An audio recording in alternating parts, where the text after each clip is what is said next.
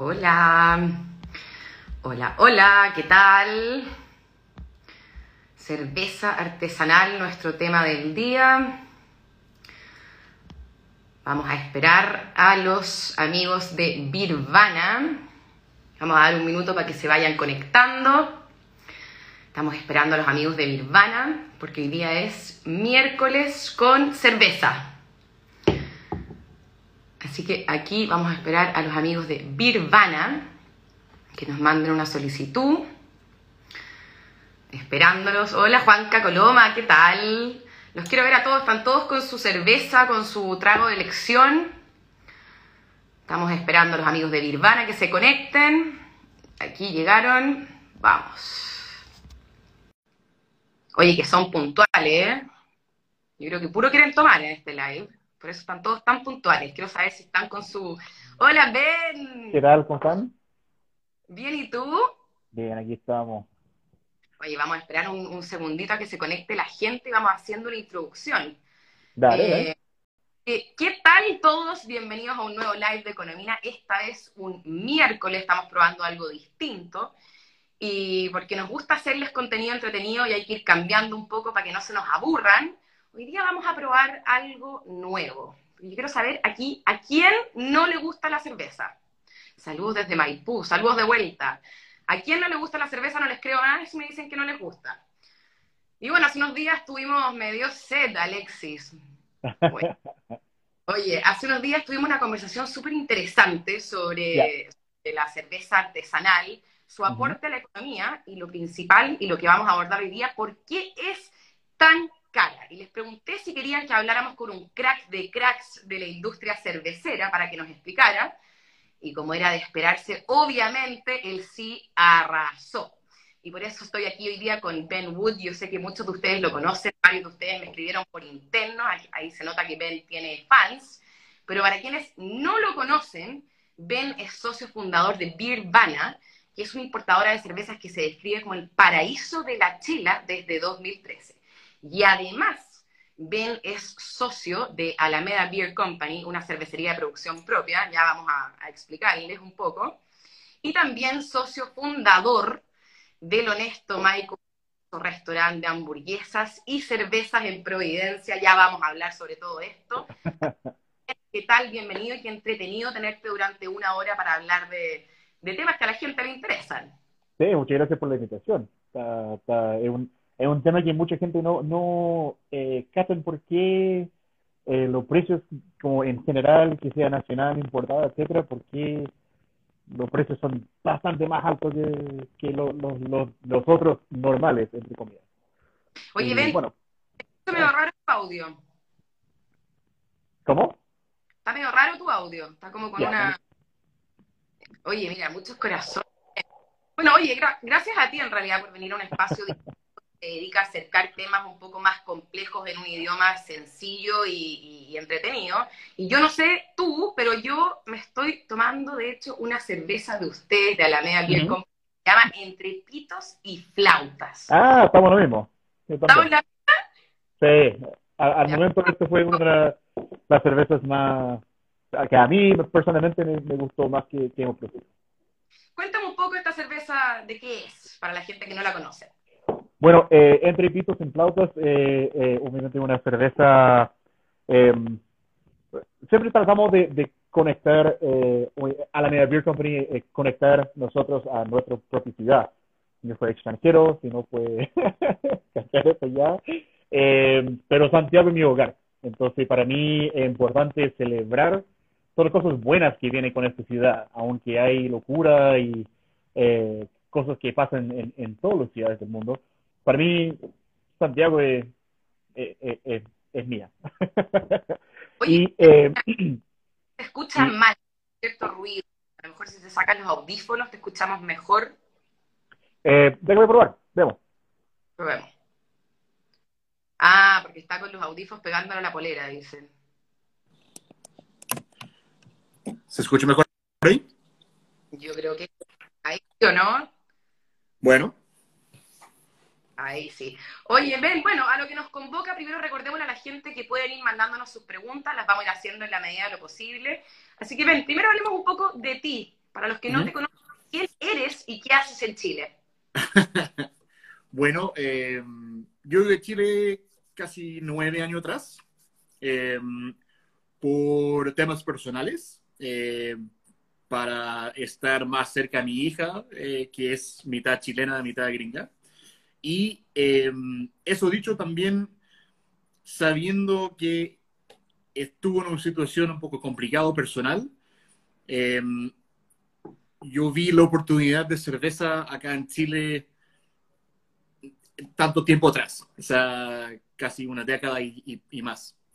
Em, entonces abrimos Birvana en 2013, pero probablemente estuvimos, o sea, yo por lo menos estaba planteado en mi cerebro en 2011.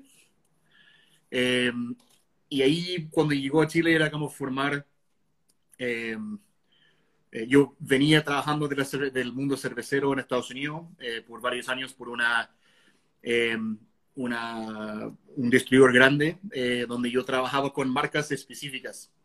Era un, una, yo tuve un, un, y yo tuve una pega, normalmente una, un representante de ventas, por ejemplo, trabaja, no sé, 100 marcas, pero en Manhattan, entre en 10 cuadras, eh, río a río, entonces el, el, el, oeste al oeste, donde hay cientos de lugares donde vender chela. Y mi Pega fue al revés. Yo trabajaba con cuatro marcas, pero yo cubrió un, espacio mucho más grande. Estamos hablando de unas dos horas y medio al norte de la ciudad de Nueva York, toda la ciudad de Nueva York, todo Long Island. Entonces era como, yo estuve como un especialista. Y en eso conocí al equipo de Ballast Point y yo tuve su representante de ventas allá y eh, cuando decidí de irme a Chile, eh, yo pedí a mi jefe con mucha anticipación, me gustaría entrenar la próxima persona que va a, tomar esta posición. Y me dijo, ¿qué vas a hacer en Chile? Y dije, a, ese momento como, no sé, estoy pensando en, cerveza, pero no sé qué. Y dije, no, tú vas a ser el, el importador de Ballast Point en Chile. Y dije, bueno. Diga un poco lo que es Ballast Point. Claro, eh, Ballast Point es una cervecería eh, de San Diego, California. Ellos ganaron eh, mejor cervecería en esa época y mejor cervecería mediana en el mundo en 2012. Y yo son conocidos por cervezas muy amargas, eh, muy agresivos en lúpulo y también están famosos por ser la venta más alta en la historia de cerveza unos años atrás. Eh, cuando vendieron a Constellation Brands, que es una marca, un conglomerado importador de cerveza en Estados Unidos, eh, de Corona, por ejemplo, y vendieron la marca por un billón de dólares. Eh, y ahora recién vendieron la cerveza de vuelta a un grupo independiente, entonces están de vuelta a, a hacer cervecería independiente sí va a quedar guardado el live para la gente que está preguntando. Ben, cuéntanos cómo nace tu amor por la cerveza y sobre todo por la cerveza artesanal. Em, te cuento, yo soy quinta generación de trabajar en cerveza eh, en mi familia, eh, literalmente en mi sangre. Eh, y, obviamente hoy día también. pero yo, por, por, yo hay, hay em, yo tenemos, tenemos la casa de, mi, de casa de mis padres, eh, toda la información, eh, fotos y, información sobre la cervecería en, en Boston, eh, cerca de los 1800, finales de los 1800. Y ahí fast forward, después de provisión. Mientras tanto, mi familia hizo cosas que probablemente fueran muy ilegal en esa época. Y, y, y más allá, mi, abuelo trabajaba por Anheuser-Busch eh, por unos cuarenta y tantos años. Eh, entonces mi mamá creció en todas las, ciudades cerveceras. St. Louis, eh, Milwaukee, Newark, New Jersey, donde había plantas de Budweiser. entonces yo crecí en ese mundo. Yo crecí, yo me recuerdo teniendo juegos de piscina que eran una, un auto de carrera, una auto, o sea, una, una como speedboat de carrera, pero era todo Budweiser, todo. Entonces yo crecí en ese mundo. Y cerca, yo me recuerdo cuando eh, empezó a, realmente como entender el, rubro alcohólico, yo estuve trabajando en una botillería bastante high-end en Connecticut, más enfocado en vino, de hecho. Pero en esa época como no había tanta cerveza artesanal, estaba empezando todavía, y ahí eh, empecé a, como a, probar distintas cosas y em, ahí nació realmente como mi amor por, por cerveza. Que sigue hasta el día de hoy y para siempre, me imagino. Eh, sí. No, fue, fue el bicho eh, total. Entonces, yo quería aprender más, quería entender fermentación, quería entender cómo el proceso. Em, y bueno, unos veintitantos años después, eh, ahí, estamos. Oye, antes de que entremos en materia de cerveza artesanal, que es lo que nos convoca hoy día, hay una pregunta muy buena que hizo alguien. Uh engorda o es un mito? Me encanta esta pregunta porque yo personalmente siempre le he tenido terror por el tema de las calorías.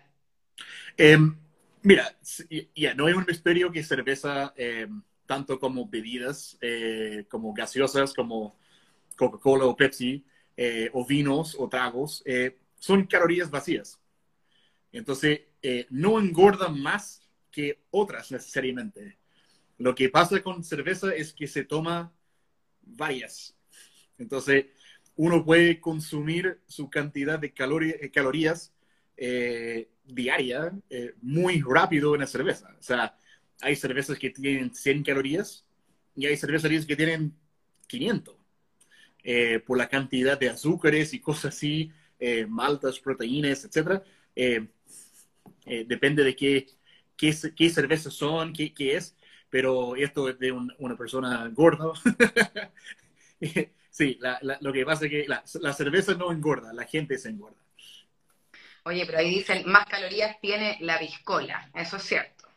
sí, pero y si tomas, no sé, en términos de como CC, eh, el equivalente en cerveza, probablemente, eh, claro, sí, pero se toma menos pisco por, por trago, en teoría. La chela no engorda, cortémosla, dice José León.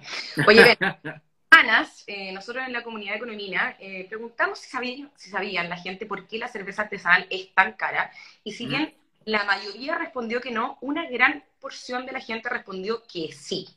Pero para los que no sabemos, ¿tú nos podrías explicar? Eh, en, en grande rasgo, eh, sí.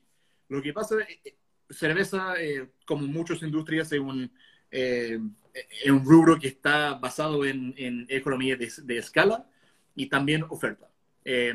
obviamente, si tiene un proveedor de malta y puede comprar, no sé, 40 pallets de malta de uno, Probablemente va a recibir un precio bastante más razonable o más agresivo eh, que un pallet, eh, que obviamente por la escala de cervezas y cervecerías artesanales es más eh, enfocado en ese un pallet en vez de 40, ponte tú. también mucha gente olvida que una cosa que lo hace especial cerveza artesanal es los ingredientes que usan. Eh, muchos lúpulos, eh, por ejemplo, pueden estar muy alto al lado de los lúpulos más común y corriente por un, un, lager, ponte tú, un lager industrial, quiero decir. Eh, por ejemplo, esto es una cerveza que se llama Tondera, de una cervecería de Modern Times. esto va a salir en la tienda por unos 4.900, 5.000 pesos por ahí. una lata. Una lata. Pero la cantidad de lúpulo que usan en esa cerveza, al lado de una cerveza industrial, por ejemplo, puede ser 10, 15, 20 veces. Entonces, la cantidad de, de, material primas que están usando eh, también tiene un, eh, un, impacto bastante más alto eh, que una cervecería industrial. Entonces, claro, es como, sí, es más caro, pero también es un producto muy distinto de lo que estamos comparando. Es como un Ford contra una Ferrari. Como obviamente la calidad de los ingredientes, cómo lo fabrican, y ahí cómo se va al mercado son radicalmente distintos. Y en general cerveza es un, es un producto así. Leo por ahí, hay más sabor en las artesanales también. Correcto, absolutamente. o sea, típicamente son mucho más intensos. Oye, y entiendo que también hay todo un tema asociado a los impuestos. Cuéntanos cómo tributan las cervezas artesanales. Porque me imagino que esto también se traspasa eh, al, consumidor. Claro, o sea, nosotros eh, obviamente tenemos que pagar eh, IVA, ¿ya? El típico 19%, y también el impuesto de ley de alcoholes, la ILA, que por cerveza, vino y sidra es 20.5%. Entonces, todo eso se agrega al costo final de la cerveza.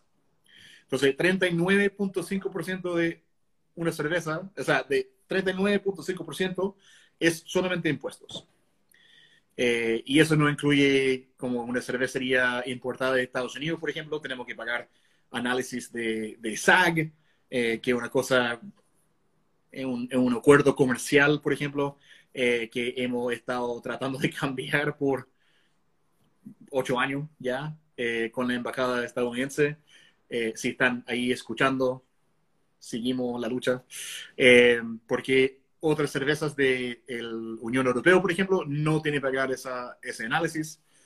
Eh, y también eh, es importante saber que hay, hay algunos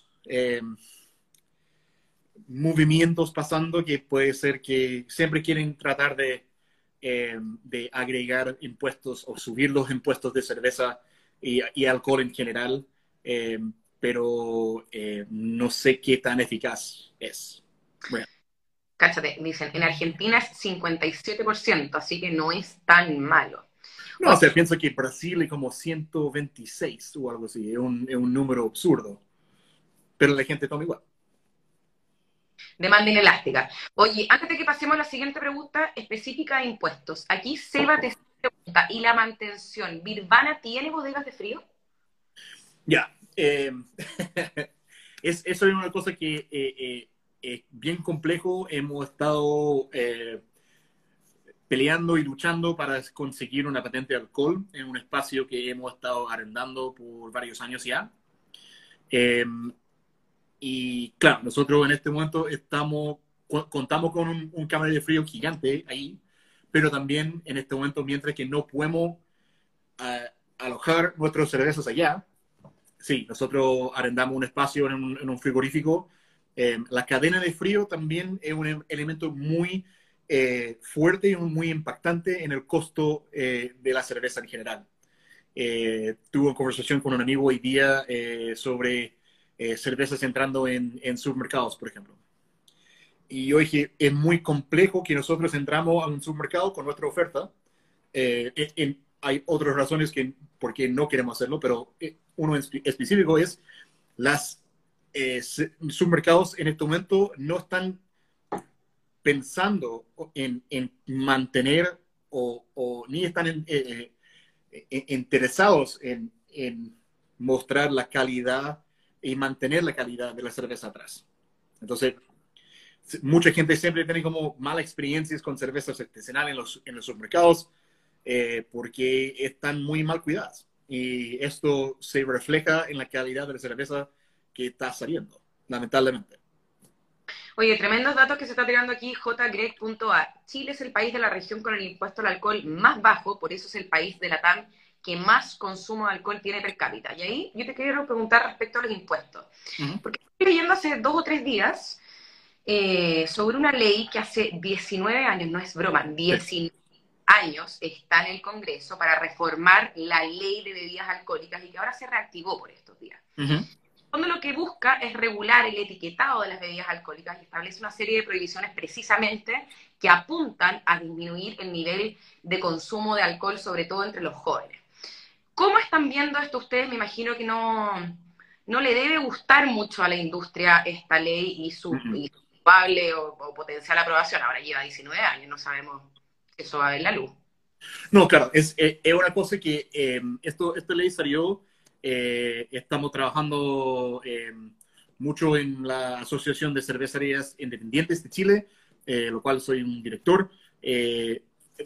para conversar de, de, por qué quieren remontar esta ley em, y, y, qué impacto va a tener en, el rubro. Y básicamente la idea es, eh, aparte de, de em, hay cosas que ya es importante decir, ok, ya, si eh, en todos los otros países eh, europeos o, Estados, Unidos, Estados Unidos hay una, un, un abierto que dice, ya, no consume bebidas mientras que está embarazada. Eh, no manejar, eh, no manejar, eh, no manejar grúas y cosas así, Entonces, hay un, hay un tema ahí que, ok, ese tipo de lenguaje, dale, yo era importante a, a, mostrar al público también. Pero lo que propone un poco esta ley es también etiquetar un poco como los famosos eh, sticker eh, de, azúcar y cosas que no son buenos para, para uno, que lamentablemente como un 99% del supermercado tiene un sticker. Eh, pero lamentablemente de hacer eso, de como un poco como demonizar la cerveza como algo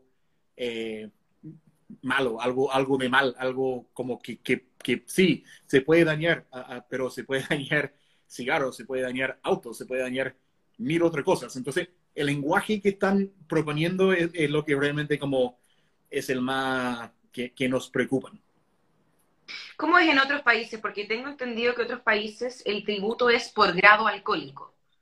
Eh, sí, hay, hay, eh, eh, eso se llama excise tax. Em, y principalmente en Inglaterra, por ejemplo, em, es, es según el nivel alcohólico. Entonces, por eso, históricamente, eh, cervezas inglesas o estilos inglesas no son muy altos en alcohol. Son lo, o sea, Guinness, por ejemplo, que irlandés, yo sé que otro país, pero Guinness clásico tiene 3.8 grados. No es, no es muy alto, para nada. Entonces, otros estilos eh, fue, fueron diseñados para específicamente eh, bajar ese nivel de impuestos que cada cervecería tenía que pagar. Eh, entonces, en Estados Unidos, por ejemplo, funciona más eh, por la cantidad de cerveza que están fabricando. Entonces, si producen X cantidad de litros al mes, esto te pone en un, en un bracket así y obviamente va subiendo por, por cada cosa. Pero no es un limitante decir como, ok, vamos a producir una barley wine o algo así de 12 grados eh, añejado en barriga de Bourbon por mil años, no sé. Eh, eso no afecta necesariamente el nivel de impuestos que una cervecería tiene que pagar. Oye, ¿cómo se están preparando desde el gremio para, para, esta potencial ley? Me imagino que es todo lobby finalmente, ¿no? Sí, estamos, estamos con un lobby bastante fuerte. Ya hemos conversado con, eh, con varias oficinas de, de, los ministros para ver ya qué, qué exactamente quieren lograr con esta cosa. Porque hay otros, o sea, cerveza en general, eh, en, en todas estas cosas, eh, que normalmente como entre vino, cerveza eh, y, pisco, por ejemplo, pisco es el más accesible por precio, aunque está más alto en impuesto tributariamente, pero el producto en sí es mucho más barato, entonces un joven de 18 años puede comprar un, una botella de pisco eh, de 750 ml y estar totalmente curado, eh, totalmente en, otro planeta de borracho, em, pero 750 ml de cerveza, como, como ml por ml, es mucho más bajo. Entonces, está en el mismo categoría que, que, para poner estos tipos de impuestos, o sea, este tipo de leyes, eh, no creo personalmente. Entonces, sí, e-, es un, es un tema complejo. Risa, porque aquí Alexis Steele pone impuesto a los superalcohólicos. Y aquí se tiraron otro tremendo dato. 9.3 litros, litros per cápita es el consumo de alcohol anual de Chile, el más alto de la TAM. Y sabéis que me gusta una conversación que se está dando aquí, porque en el fondo la gente dice, no es el alcohol, es el exceso. Y al final hay que invertir en educación para reducir los excesos. ¿Cómo, ¿Qué hacen ustedes desde el gremio? O sea, es, e, es, un, es una cosa... responsable, campañas de consumo responsable, eso dicen ahí. Sí, yo, yo, yo diría que con, consumo responsable es, muy importante. Em, también, o sea, nosotros eh, tenemos varios eh, lados del negocio. O sea, también cuando estás trabajando en un festival de cerveza, por ejemplo, eh, y hay alguien demasiado curado y, podría hacer daño a, ellos mismos o a alguien más, y como es su responsabilidad como productor también decir como, ya, ok, suficiente. tanto como un bartender, también entender eh, cuando una persona ya ha llegado a su límite o que la persona ha llegado a tu local ya bajo la influencia de alcohol en una manera grave. Entonces, eh, aparte de consumo responsable, que yo creo que como adultos eh, es importante entender desde joven que alcohol se daña. es, es eso, o sea, se, se intoxica el cuerpo científicamente. Entonces, eh, es, importante entender cómo funciona eh, alcohol en el cuerpo y, obviamente saber sus límites también. también, también es parte de uno el tema de los excesos. Oye, me gusta una pregunta aquí que la hace Benja Jackson. ¿Cuáles son las principales barreras de entrada a la industria chilena de las cervezas artesanales? Patentes. Patentes.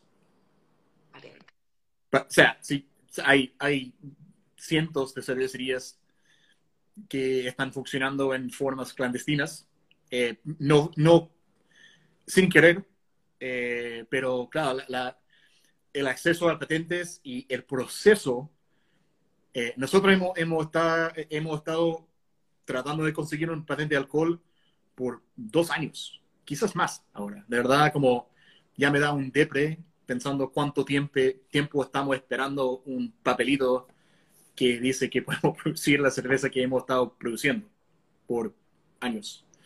Entonces, eh, yo creo que esto es más importante porque obviamente si alguien llega para fiscalizar, se puede clausurar su local o su, cervecería y efectivamente está rompiendo una ley eh, produciendo alcohol ilegalmente. Y eso eh, no, no, es muy bueno. esto es, es PDI, no, no es, una, es una cosa como verdad. Entonces, em, e, eso yo creo que es lo más importante. También es educación y experiencia. Es como, e, e, es, increíble cuánta gente ah, eh, cacha que, ok, están fabricando cerveza en la casa. Em, y, y, yo también soy amante, amante de este rubro por una década y plus. Eh, que la gente piensa que han sacado unas cervezas en su casa, que eso va a traducir eh, bien en el mercado nacional o, por lo menos local. Y no es siempre el caso.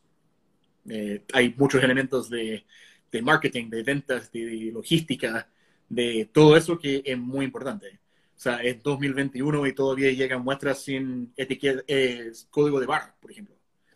Es como, esto para nosotros es como, ya se muestra que hay un nivel, no están pensando en el nivel profesional de, que pasemos, a temas un poquito más económicos. ¿A qué consejos le darías a alguien que quiere comenzar a producir cerveza artesanal de manera profesional? Eh, perdón, en manera como homebrewer, como manera en la casa. Me imagino, pero de manera profesional ponen consejos. Eh, primero yo andaría a una cervecería a trabajar gratis un mes.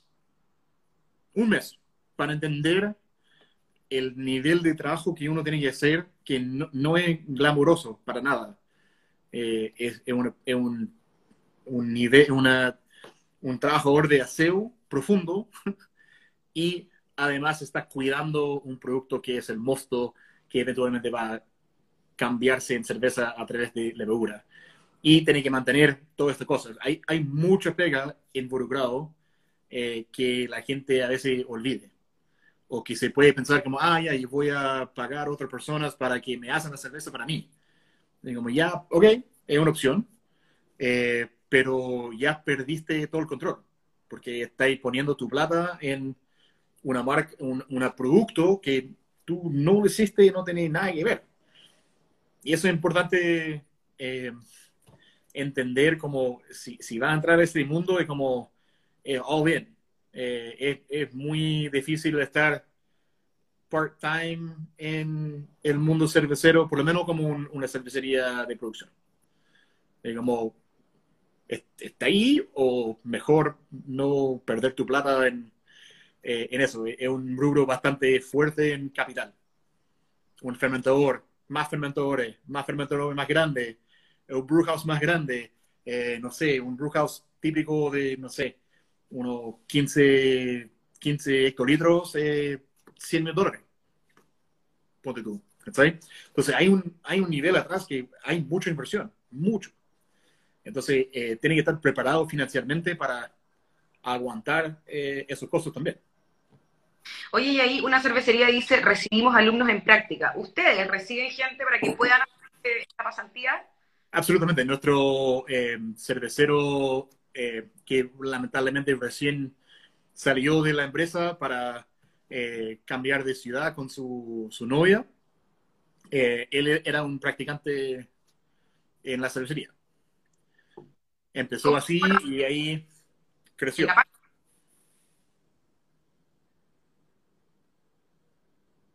¿Cómo lo hace la gente, Ben, para poder postular una práctica en, en Alameda? mandar currículum eh, y, y, decir, o sea, e, e, es, una cosa que eh, en este momento es más complejo, dado las normas sanitarias y cosas así, eh, para entrar a cervecería. O sea, nosotros, por ejemplo, estamos, que está conocido como somos cerveceros gitanos. Nosotros arrendamos espacio en otra cervecería mientras que estamos esperando nuestro patente para llegar a nuestro hogar, finalmente y nosotros obviamente tenemos que manejar eh, bajo las reglas de la cervecería anfitrión, ponte tú. Entonces es difícil involucrar más gente eh, mientras que estamos en esta situación, pero es mandar currículum eh, y obviamente si puede llegar a distintos eventos eventualmente o aprender sobre cerveza, tomar cursos, esto es muy importante. Aquí dicen, si es gratis, por con chela, ¿o no? seguro. Oye, y aquí Tomás Mora te hace una pregunta eh, interesante. ¿Cómo puedo aprender sobre líneas cerveceras de ¿Cómo líneas de cerveza de qué? De calidad. Em, yo creo hay, hay varios cursos. Eh, no tiene que ver tanto como em, aprender sobre cervezas de calidad, es aprender sobre cervezas porque hay docenas de estilos distintos. Y esto es Pilsner, la clásica Pilsen de Chile. O sea, e-, es una Pilsner, pero no es una Pilsner típico que uno va a encontrar en un supermercado. Esto tiene lúpulo de Nueva Zelanda, eh, que tiene muchas notas de uva blanca, kiwi, eh, muchas frutas blancas, por ejemplo. Y, en ese dicho, como hay una eh, hay un nivel allá que uno tiene que aprender como cómo usar un lúpulo así, cómo agregar cosas así, y, y, en qué proceso, en qué parte. Y eso mucho tiene que ver con, con algunos cursos eh, que o sea, podemos em, eh, compartir eh, quizás en, el, en el, de la descripción del, del live, em, donde uno puede aprender. estamos tratando de ver si nosotros quizás desarrollamos algún curso, instituto de cerveza donde podemos tener un espacio donde la gente puede ir a aprender con, obviamente, la tienda justo ahí y tenemos todos los estilos que podemos encontrar ahí para enseñar. Bueno, eso, Instituto de Cerveza, me gustó. Benja ya hablamos sobre la reforma que quieren hacer a las etiquetas, llegaste tarde. Y aquí, mira, te hace eh, una pregunta Benja. Ben, ¿en Estados Unidos hay más apoyo a las microcervecerías? ¿En impuestos, por ejemplo? Em, si ellos pagan, perdón, si ellos pagan más impuestos como cervecerías chicas. No, no, no, no. Hay más apoyo a las microcervecerías. A no. O sea, no, no, no más que otros eh, negocios chicos. Em, hay fondos que uno puede eh, pensar, pero también tiene que pensar que, como, como comenté antes, como eh, empezar una cervecería hoy en día en Estados Unidos, por ejemplo, hay más de 8.000 cervecerías. Caleta. como eh, en mi estado, por ejemplo, Connecticut, que es chiquitito, cuando yo me fui de Connecticut, había no sé, probablemente podría pensar en como 10 cervecerías, ponte tú. Que que también es un estado chico. ¿Eso qué año Eh, fue? Esto fue en 2012, por ahí. Y ahora eh, hay, hay, yo sé que en mi sector, en mi región, eh, hay cuatro cervecerías ahora, ya, como que, y hay, había uno que ni había abierto la última vez que estuve ahí. Entonces, eh, uno tiene que pensar como, ok, la competencia es más alta, hay más cervezas, hay más cervecerías, ese, ese real estate en la góndola eh, de las botillerías y cosas así es más y más eh, como chico y tiene que competir entre ellos para ver dónde van a llegar. O encontrar otro modelo de negocio para vender directamente al público, lo que sea. Y Estados Unidos es un lugar donde es complejo por eh, leyes en lo que una cervecería puede ser directo al público y no, se- y no se puede hacer con el público. Eh, que está el, el three, three tier system, que no existe acá. Eh, pero la idea de que es hay un productor, una cervecería, que vende a un distribuidor. Y un distribuidor vende al retailer, que sea un bar, restaurante, supermercado, convenience store, lo que sea. Y obviamente ellos venden al público. Entonces hay distintos tapas de impuestos en cada nivel. Y, y la idea era como de, de ser como anti, anti-mafia eh, después de prohibición. Hoy una pregunta que me gusta mucho aquí que la hace Astrosa Lucas.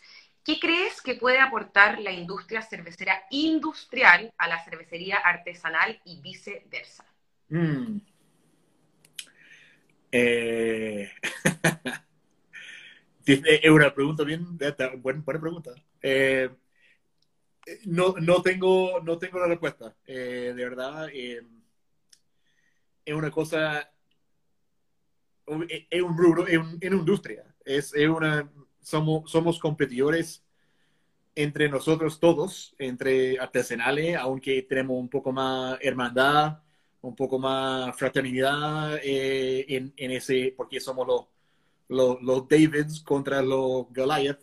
Eh, y entonces, eh, ¿cómo una cervecería grande puede ayudar a los chicos? Eh, no tengo una respuesta buena. Eh, y obviamente no creo que una, una cervecería chica quiere a, ayudar a los grandes ganar más, más espacio, más, más de este real estate que ya, ya tienen y han tenido por décadas. Oye, pasemos un poco a datos económicos. Cuéntanos un poco cómo ha estado la venta de cerveza en pandemia. Yo creo que ya es casi considerado como un bien esencial por estos días, ¿no? sí, el gobierno chileno también piensa. Eh, y, y yo, yo feliz. Bueno, a, al principio de la pandemia, en, eh, el año pasado, en 2020, era muy complicado. Eh, hemos, vimos una, una subida de ventas eh, fuerte. Eh, al principio, porque el incertidumbre era tanto que la gente pensaba que no iba a poder acceder, acceder a, a, a, alcohol en general. Y no solamente por cerveza, por otros rubros también la misma cosa pasó. Eh, pero en general, eh, las la cosas han, han, ido bastante bien, todas cosas consideradas.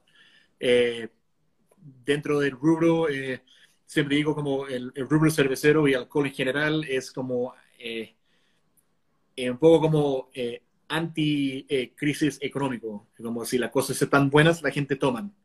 Si las cosas están malas, la gente toman. Hay un matrimonio, toman. Hay un funeral, toman. Eh, entonces, es un, un rubro que está diseñado para aguantar crisis. Entonces, bien. ¿Cómo? ¿Ustedes han podido vender durante toda la pandemia? Eh, sí, eh, yo, nosotros como, como, por lo menos por Birvana, eh, nosotros seremos por un día eh, y yo, yo entré el día siguiente porque supimos que había pedidos para sacar. Oye, ¿cómo puede comprar la gente que nos está viendo? www.birvana.cl Correcto, www.birvana.cl, eh, también eh, alamedabeer.cl y elhonestomike.cl. Eh, estos son eh, nuestros vitrinas directos a, al público. Perfecto. Oye, aquí están preguntando qué está bebiendo la entrevistadora. La entrevistadora está bebiendo Sí. flautas eh, de Alameda Beer Company, que está muy buena, de hecho ya me la estoy acabando. Muchas Oye, eh, quiero hablar un poco sobre el mercado de la cerveza artesanal, porque esta es una percepción, puedo estar completamente equivocada. Yo creo que cada vez crece más y se, y se toma un pedazo de la torta más grande versus a la cervecería industrial. Cuéntanos un poco sobre eso. Yo creo que ya lo dijiste un poco, que hace, no sé, 10 años habían 10 cervecerías en Estados Unidos, hoy día hay miles. Ujú. Cuéntanos cómo es ese panorama en Chile. Em, por, por el tamaño del mercado, igual está creciendo. Em, hay más cervezas eh, disponibles en el mercado, em, que sea industrial, que sea artesanal, que sea importada. em, hay más cerveza. Punto. Em, eso dicho, el, el rubro cervecero artesanal eh, ha estado creciendo año por año eh, en términos de como no solamente de volumen, pero también de calidad. Y esto es importante porque obviamente el mercado chileno, eh, yo creo al principio, quizá como ese primer ola, la, la misma cosa pasó en Estados Unidos. Esa primer ola de cerveza artesanal, quizá el público no estaba listo para aceptar esa, ese producto. Y ahora yo creo que la gente está eh, mucho más abierto en general a probar cosas distintas y cosas nuevas. También Chile en general, eh, y, y yo digo con todo mi corazón y sinceridad, los chilenos son brutalmente eh, en- orgullosos de su producto nacional. Entonces, a veces la gente se, se, se banco con un- una marca y están ahí camiseteados y, y, y están ahí. Y muchas cervecerías eh, recién los últimos años han, han, han- ha sido una pega enorme para avanzar el rubro cervecero. Eh, obviamente voy a mencionar a la mía Beer Company porque la mía, pero eh, cervecerías como Tamango, Hasta Pronto, Granizo, eh, Cuello Negro en Valdivia, eh, Cross, eh, antes de, o sea, en su, en su momento eh, masificaron cervezas que nadie había probado antes. Entonces, eh, hay un. Claro, est- estamos, estamos creciendo, pero también los grandes son muy fuertes en el mercado. Y a veces no están, eh, no, no han visto tanto la luz eh, como en otros países, donde dicen que ya, si hay una oferta mezclada entre cerveza artesanales, por ejemplo, eh, y cerveza industrial, eh, es mejor para todos. Entonces, hay un, que la gente puede tomar un par de cervezas artesanales y ahí van a cambiar a su lager industrial por el resto de la noche, ponte tú. En vez de acá, a veces, muchas veces eh, ofrecen plata o convenios o lo que sea para empujar las otras marcas afuera.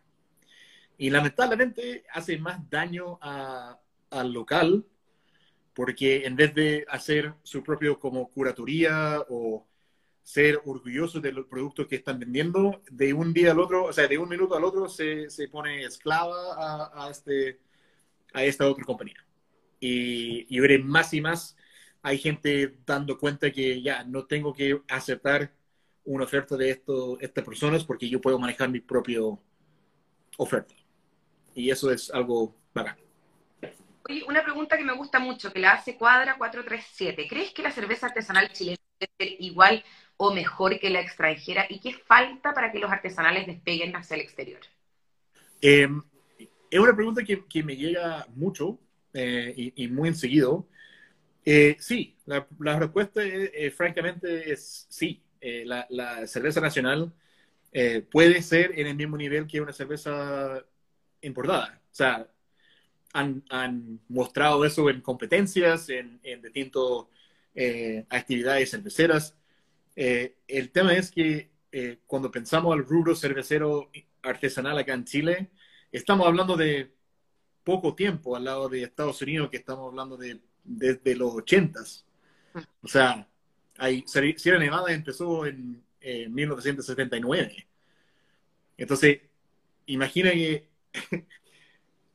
hace como 40 años que están fabricando cerveza bacán y te voy a asegurar por el primer 5 o 10 años quizás no fue la mejor cerveza. Entonces, eh, toma tiempo, como paciencia, paciencia.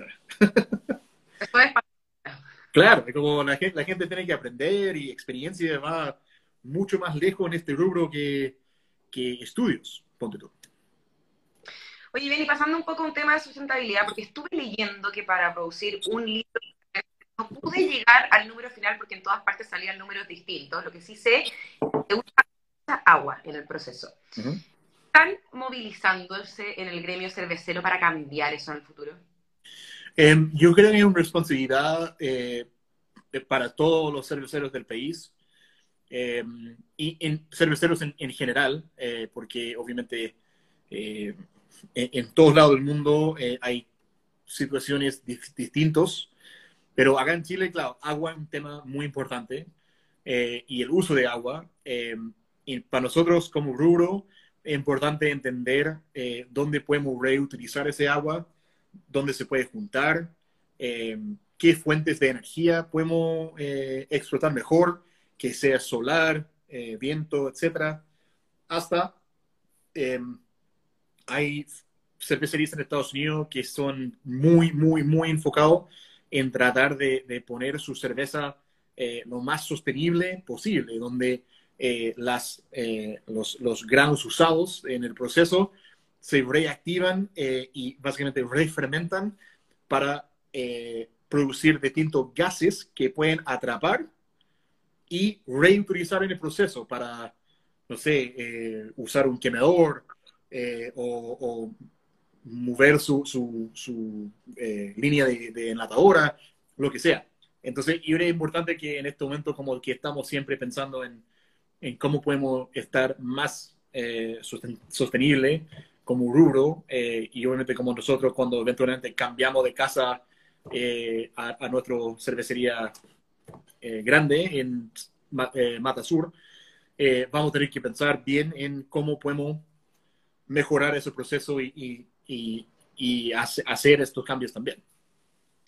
Sebastián Villela, a quien conozco mucho, pregunta aquí, ¿es la cerveza fuente de vida y de felicidad? Absolutamente. Sin duda.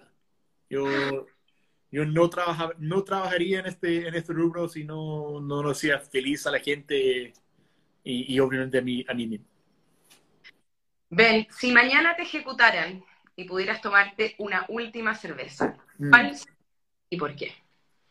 Eh, es una pregunta bien complicada para mí, pero eh, mi cerveza preferida eh, en, esa situación es una cerveza belga que se llama Saison Dupont, que es delicada, liviana, cítrica, complejo al mismo tiempo, eh, y una de las, primeras cervezas que yo probé en mi carrera cervecera y realmente como me, wow, o sea, me, me, me abrió los ojos, me, me, cambió mi mente de qué podría ser cerveza.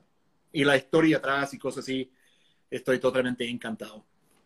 Eh, ellos en, en, el Segundo Guerra Mundial, por ejemplo, tuvieron que enterar todos sus equipos cerveceros eh, para esconder, literalmente lo, lo lo hicieron un hoyo gigante al lado de la cervecería a sacar todos sus equipos eh, para que los nazis no robaran su, los metales, los lo cobre, los bronces y, cobres y cosas así, para, eh, eh, para robarlo y ahí murió la cerveza. Pero es bien interesante esa marca, me, me, me, fascina. Perfecto. Oye, aquí están haciendo varias preguntas. ¿cuál es el estilo más vendido de cerveza de Alameda? Y preguntan si varía mucho de año a año, patrones de consumo finalmente. Em, ah, espérate, y aquí Bastián Galdames pide que por favor dejemos el nombre de esa chela.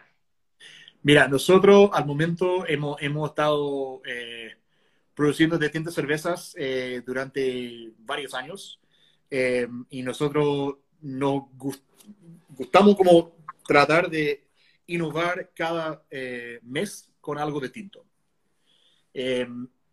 Pero en general, el, el, estilo en general que, que se vende más por el rubro cervecero artesanal en el mundo es IPAs. Son cervezas más amargas en toda su forma. West Coast IPA, New England IPA, White IPA, Session IPA, IPA, IPA en general es lo que la gente están disfrutando, especialmente acá en Chile, que es una cosa relativamente nueva, pero en Estados Unidos estamos hablando 30, 40 años de la misma cosa. O sea, no, es como que cambie mucho el consumo año a año. Claro. Y por nosotros, a la, a eh, estamos fabricando cosas como CSM IPA, eh, que al momento se llamaba CSM porque lo tratemos de fabricarlo tantas veces y fue desastres eh, en, en, varios batches, era como para, para sacar garabatos todo el rato. Eh, y eh, preemergencia, por ejemplo, que es un New England IPA, que hay una rotación de lúpulo constante, eh, pero esos son las cervezas que para nosotros está nuestro como caballo de batalla. Dos preguntas rápidas. ¿Has ido a Bélgica? Pregunta un usuario. Y dos, ¿belgas o lupuladas? ambos y sí, eh, he viajado, eh, tuve suerte de trabajar por una importadora de, de, cerveza belga en Estados Unidos por varios años eh, y cada año fuimos a Bélgica por lo menos dos veces. Entonces mi total fue como cinco o seis veces y es un, por un país tan chico, impresionante como el nivel de, de historia y, y, cultura cervecera que existe. Veo pasar muchas preguntas sobre las latas, si es que sabes por qué de latas, número uno. Y número dos, preguntan cómo eligen los envases.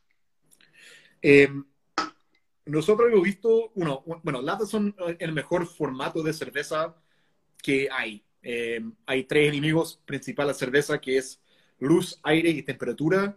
Eh, luz no puede penetrar una lata, aire no puede entrar una lata, eh, salvo por lo que ya hay un, un cantidad poco que está en la lata. Eh, y eso tiene que ver con el, el proceso de enlatar. Y eh, también se, se, mantenga temperatura mucho mejor. Eh, yo tengo dos otras cervezas que he estado acá con, conmigo al lado mientras que estamos conversando y no tengo problema en abrir esta cerveza y servirlo y va a estar básicamente a, temperatura de servicio igual. Y también hay, un, hay una pregunta de eh, reciclabilidad, eh, que latas son prácticamente infinitamente más reciclables que vidrio. Eh, entonces, yo hay un, hay un, como un hecho que era como 70% o 75% de todo el aluminio en uso en el mundo ya es reciclado. o sea, es por un tema de sustentabilidad también. Claro, sí. Ah, se, se, puede, por ejemplo, como cervezas importadas, se puede traer más latas en un pallet que botellas. Eh, entonces, ojalá esto maneje un precio mejor em, y cosas así. Pero claro, eh, en términos como esa lógica, como, ah, pero tiene sabor a lata, es como, ya, con eso lógica, una botella tiene, tiene sabor a vidrio. Solo que el paladar humano no está acostumbrado a el, sabor de vidrio, pero metal es algo que cachamos por, por hierro, por, eh, no sé, cualquier momento que uno piensa un sabor metálico, eh, se asocia con, con este envase. Perfecto. Oye, una buena pregunta que hace aquí Seba que se está enojando porque no estamos hablando de economía. ¿Cómo se calcula el precio de la Sorry, una vez más. ¿Cómo se calcula el precio de una chela importada? ¿Cómo llegan ustedes al valor de que esto vale X? Eh, bueno, tienen que considerar que obviamente nosotros compramos de cervecería ya. Entonces ellos tienen su estructura de precio eh, dependiendo en qué cerveza es, qué estado es, eh, dónde va em, para salir. Si es una cervecería de, no sé, North Dakota, por ejemplo, tiene que viajar días en un camión para llegar a una costa, para entrar a un contenedor, para ir 23 días a Chile, eh, etc. Entonces, hay muchos elementos, eh, pero principalmente nosotros eh, sabemos que hay, hay gente que quiere probar cervezas nuevas y hay cervecerías allá bastante exclusivas eh, que también manejan distintas estructuras de precios. Entonces, la idea nuestra es más como para poder ofrecer un poco de todo. Tenemos cervezas importadas un poco más agresivos en precio, pero también tenemos cervezas como este, por ejemplo, Eh, para, para dar un ejemplo, este, este Dale's Pale Ale, este es una cerveza eh, de Colorado, que esto fue la primera cerveza artesanal en lata en Estados Unidos, más o menos, o sea, recién.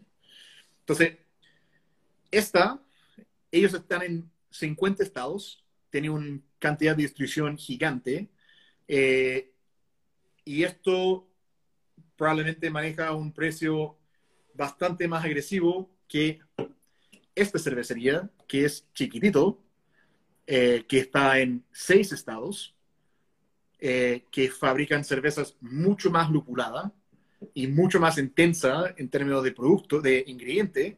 Entonces, es todo relativo. Entonces, depende, no, no hay una buena respuesta para eso que sin ir a otro live por otro par de horas. Ya bueno, algo que no es relativo, yo creo que esto lo quieren saber todos. Ben, ¿puedes por favor recomendar un six-pack imperdible de Virvana? Dos segundos. y dicen, Ben, tus chelas son las mejores. Ah, esta pregunta, ¿qué cervezas chilenas encuentras buenas? No, no tengo ninguna... Eh, salud. Vamos a esperar el six-pack de Ben. Ya. Sin totalmente destruir mi refrigerador, eh, yo creo que eh, tiene que ser algo eh, ácida, como Tránsito Lento, por ejemplo, que saquemos recién, que es una cerveza ácida con ciruela y frambuesa. yo creo un, gusto que los chilenos están acostumbrado un poco más eh, por vinos eh, y cosas así. Eh, Pale Ales y IPAs americanas, como Dale's Pale Ale, por ejemplo, o Thundera de Modern Times. como decía, nosotros vendemos más IPA que cualquier cosa, entonces esto es muy importante. Y obviamente una cosa un poco más oscuro, esto es un brown ale con espresso cubano y, oh, perdón, en, en, está tostado en el, en el manera de estilo cubano. Pero eh, hay una variedad de sabores que uno puede encontrar. Em, y claro, si pasas a la tienda, nosotros tenemos varias personas trabajando ahí que son muy entrenados eh, para ayudar en encontrar eh, ese perfil de, de, sabor que uno está como mirando o buscando. Perdón. Oye, Ben, y aquí una pregunta muy buena. Si tuvieras que elegir una chela chilena. No, mi, no mío, imagino. No tuya. Em, yo creo... Mm, complicado. Hay muchas. Hay muchas cervezas buenas. Entonces... Una. Eh, yo creo, yo diría probablemente mi probablemente eh, Tamango eh, Turbulence, eh, que fue la primera cerveza artesanal chilena que en, en, enlatada que, que, entiendo yo, que, que, yo había visto que realmente como me, me chocó. Fue como un golpe de como, ¡wow! Ok, esto es otro nivel y la, la, gente está empujando. Toma, si tuvieras que elegir una cerveza industrial. Uh, Royal Guard. Royal. Sí, porque es la única cerveza eh, grande chilena que habla de los ingredientes. La única. Aunque un poco chiste que son dos lúpulos y cosas así. Y como, eh, está bien, por lo menos están hablando de lúpulo. Esto es un, es un buen paso en el camino. No te creo, dicen, di la verdad. Oye, Ben, ¿puedes repetir la tamango que dijiste que no se escuchó? Eh, para mí fue como Tamango Turbulence. Eh, esto fue la cerveza que me, último, últimamente me, me había quedado como, ah, ok, esto eh, hay un otro nivel que ahora tenemos que ir yendo. ¿sabes? Y yo creo que hay mucho mejor nivel de, de, producción y de calidad acá en Chile que nunca antes. Oye, Ben, se nos pasó la hora volando. Recordemos a la ¿Dónde pueden comprarles chelas, chelas de Ben? www.birvana.cl, alameda.beer.cl y se puede comprar hamburguesas eh, y pasar a vernos mañana en Honesto Mike, que está en Los Leones 96, fase 2. Estamos de vuelta, 20 líneas de chela muy pronto. Y me imagino que por Instagram los mismos, o sea, los mismos arroba. Sí, arroba Beervana Chile, eh, arroba Alameda Beer Company y arroba el Honesto Mike y el mío personal es Benvana Chile. Oye, Ben, muchas gracias. Esperamos tenerte de nuevo. Se pasó ahora. Salud. Salud. Nos vemos pronto. Chao, bien. Saludos. Chao, chao.